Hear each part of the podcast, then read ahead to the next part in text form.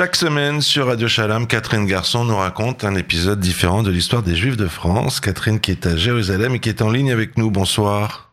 Bonsoir. Catherine, nous allons parler aujourd'hui de musique juive au Moyen Âge, musique liturgique ou bien celle des trouvères et des troubadours. Et grâce à vous, on va probablement apprendre qu'il y avait des troubadours juifs. Tout à fait. Alors, on va commencer. Pour ce qui est de la musique au Moyen Âge, nous disposons de très peu d'informations, mais celles que nous avons valent la peine d'être mentionnées. Alors, on va d'abord s'intéresser en introduction, si je peux dire, à un personnage hors du commun qui s'appelle Ovadia le prosélyte.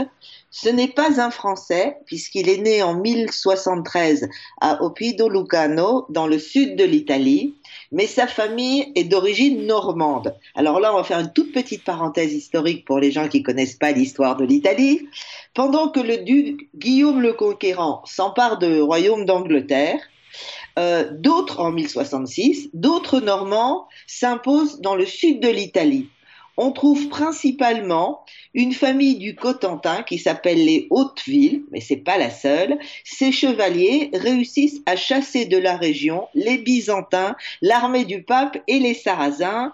Unifier les différents euh, territoires conquis par les Normands deviendront en 1130 le royaume de Sicile. Ça, c'est pour comprendre que Ovadia, il n'est pas français, il n'est pas normand, mais il a quand même des racines de chez nous, si je peux dire. Alors, on va le retrouver. Il va commencer par être un prêtre avant de vouloir se convertir au judaïsme, peut-être en suivant l'exemple de l'évêque du coin, l'évêque de Bari, Andreas, qui lui aussi était devenu juif.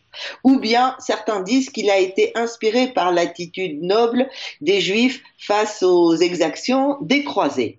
Quoi qu'il en soit, comme il veut changer de religion, il doit quitter l'Italie et en 1102, il se convertit officiellement à Alep en Syrie. Alors, il aura d'autres aventures, mais on va laisser là les aventures d'Ovadia pour retourner à notre sujet, la musique juive. Oui, mais euh, quelle est la relation, pourquoi vous nous parlez d'Ovadia? Quelle est la relation entre Ovadia et la musique juive du Moyen Âge?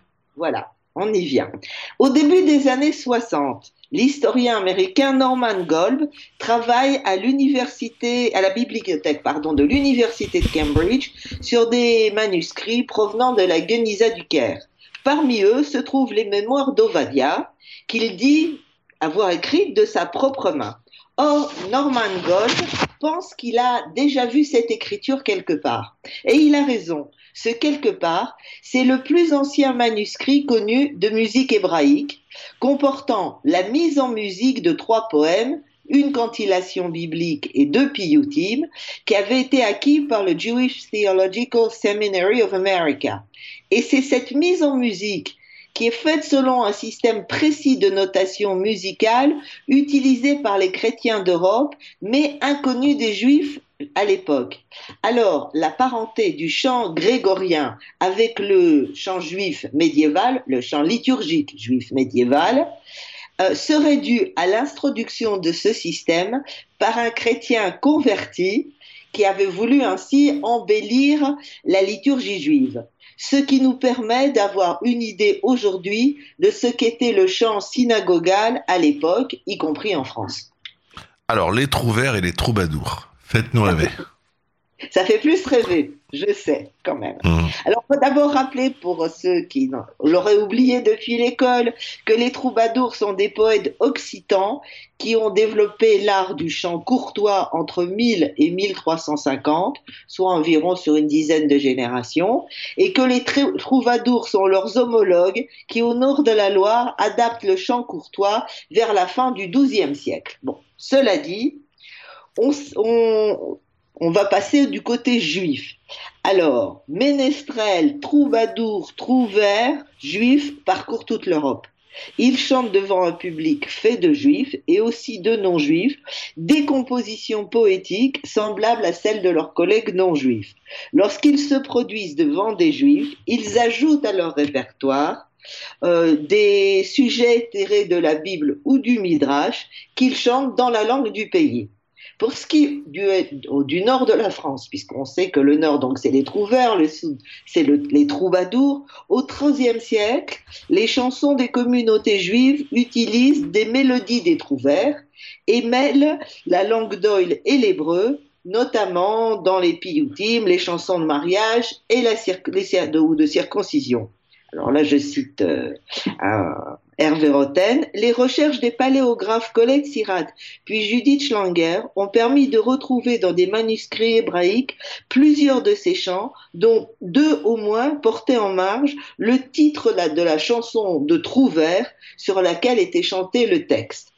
À noter que dans les livres et les manuscrits qui nous sont parvenus, tous les poèmes en français comme en hébreu sont écrits en écriture hébraïque parce qu'ils n'en, pratiquaient pas d'autres et que les mélodies de ces poèmes sont calquées, donc, comme je l'ai dit, sur celles des chansons de Trouvert selon le procédé qu'on appelle le contrafactum, à savoir ce qui consiste à adapter à un nouveau texte la mélodie d'un air connu de tous, ce qu'on fait encore dans les musiques de mariage euh, juifs aujourd'hui. Bien sûr, et pas que juifs.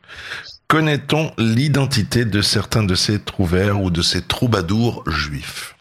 Alors on va commencer par le nord de la France. On en connaît un. On y rencontre Mailleux, qui est une déformation de Matthieu le Juif, qui s'appelait Mailleux donc le Juif. Et si l'on croit ses propres compositions, dont deux nous sont parvenues, il s'était converti au christianisme pour l'amour d'une femme. C'est du moins ce que raconte sa chanson la plus connue, par grande franchise, copié à de nombreuses reprises et que l'on retrouve aujourd'hui dans douze chansonniers. C'est quoi des chansonniers? C'est des recueils de chansons, y compris un en occitan, mais si l'on en croit Sévière, bien mal lui en prie de se convertir puisque la dame se moque de lui. Alors, oui, oui, pas toujours réussi. Selon ah Jean Roy, un linguiste français qui fut un grand spécialiste de la poésie des troubadours, Mailleux le Juif avait pris pour modèle dans sa composition une chanson du troubadour provençal Albert de Sisteron. Même si cela est vrai, il est curieux de noter, reconnaît Alfred Jean Roy, que l'imitation eut plus de, eut plus de succès que le modèle. Alors, une autre presse de Mailleux, où il évoque sa judaïté, qui se nomme Pour autrui mauvais, moins populaire, mais que l'on retrouve tout de même dans deux chansonniers, dont Le chansonnier du roi, qui est une compilation réalisée entre 1250 et 1260. Et dans le sud de la Loire? Alors au sud de la Loire, on connaît deux des troubadours. Euh, dont on connaît l'exil, le, nom, la vie, etc. Il y en avait beaucoup d'autres. Alors, en 1257, les archives gardent la trace d'une violente controverse qui oppose un certain Beaufil, troubadour juif et occitan, à Guiraud Riguier, qui est le troubadour le plus connu de cette époque. Lui, bien sûr, n'est pas juif. Beaufil est un poète occitan qui vit à Narbonne et dont les poésies, comme celles de ses confrères, se sont dédiées à une dame et à sa réputation alors Ricky, lui qui est un chrétien très convaincu et très antisémite, il est les juifs, il est les hérétiques, lui dit Dis-moi fermement à quelle loi tu appartiens, ce qu'il écrit à Beaufil. Et pour ce catalogue, ce catalogue. catholique. Et pour ce catholique convaincu, le fait que ce troubadour soit juif est insupportable. De plus, Bolfil fait partie d'une de ces familles juives de haut lignage qui procèdent des biens depuis des siècles, biens qui peuvent se transmettre par héritage selon le privilège concédé à ce qu'on appelle les Nessim, les, Nassis, les rois juifs entre guillemets de Narbonne. Dont on a déjà parlé. Oui, on en a déjà parlé. Enfin, il semble que la dame que chante Beaufil n'est pas juive. La rumeur en ville rapporte que c'est une chrétienne, sensible, très sensible, à la poésie de ce juif occitan. Alors, l'antisémite poursuit, et pourtant je devrais m'abstenir de t'interroger sur ce point, car il ne convient pas qu'un traître rencontre se tiennent sur notre chemin. Or, toutes tes paroles et tous tes actes sont odieux à Jésus-Christ que vous avez supplié. Supplicié, Catherine. Oh, ça va plus. Que vous avez supplicié. On dirait que je suis en train de lire le Sefer Torah. Supplicié. Bophil lui répondra par un chant très ironique J'aime la renommée, la joie et la jeunesse, mais je ne chante jamais pour gagner de l'argent. Je t'en donnerai plutôt, car j'en donne à plusieurs pour l'amour de mon ami, qui est aimable, généreuse, gaie et digne. Voilà. Ça, c'est le premier. Ah ben alors, qui est le deuxième? Alors, il s'appelle Yitzhak Gorny. C'est un, troubadour juif du XIIIe siècle, né à Air-sur-la-Dour, qui est aujourd'hui une petite cité dans le département des Landes. Il nous est connu grâce à un historien qui s'appelle Yefim Schirman, et dans un manuscrit hébraïque de la bibliothèque de Munich, on peut lire, entre deux traités d'astronomie qui datent du XIVe siècle, un petit recueil de poésie hébraïque qui n'ont pas de rapport avec euh, l'astronomie du tout.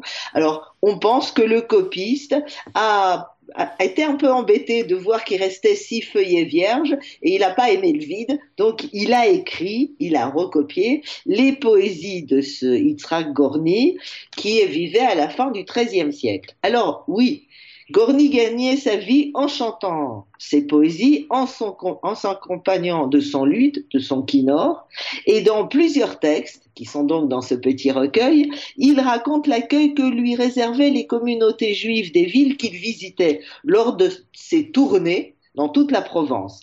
Ainsi, Gorny fut bien accueilli à Arles ou Apt, mais très mal à Aix, alors Qu'est-ce qu'il dit Mon esprit ne trouva point de paix à Aix, mon peuple ne voulut point entendre ma voix, et ils m'enfoncèrent par leurs paroles. Voyez Gorny, le poète qui a tant péché, écrit-il. À Perpignan, puisqu'il se promène dans tout ce qu'on a l'espace provençal, il rencontre le célèbre savant et poète Yedaya Ben Avram Bedersi, auquel l'oppose une violente controverse sur leur mérite comparé, parce que c'était un peu comme des stars, mmh. c'est moi le meilleur et c'est pas toi. Alors Bedersi qui à la différence de Gorny est un notable respecté, écrit d'ailleurs à propos de ces poètes itinérants, de ces troubadours, je maudis les poètes de ce temps qui vont par mots et par monts et par veaux afin d'abaisser la splendeur de la poésie. De son côté, on ne peut pas dire que Gorny était d'une grande modestie, parce qu'il écrit Si les idolâtres viennent à entendre mon chant, alors ils cesseront de préparer l'encens pour leurs idoles, et c'est pour moi oh. qu'ils feront brûler. ah oui, lui carrément, il prend la place de l'idole, lui. C'est pas, moi je croyais que allait dire ils vont changer de religion, ils vont aimer le judaïsme. Non, c'est lui, le nouveau roi. Catherine Garçon, chaque semaine sur Radio Shalom vous nous racontez un épisode différent de l'histoire des Juifs de France. Et on a fait un très beau voyage encore cette semaine puisque on a parlé des trouvères et des troubadours juifs du Moyen Âge. Merci à vous. Bonsoir Catherine. Bonsoir.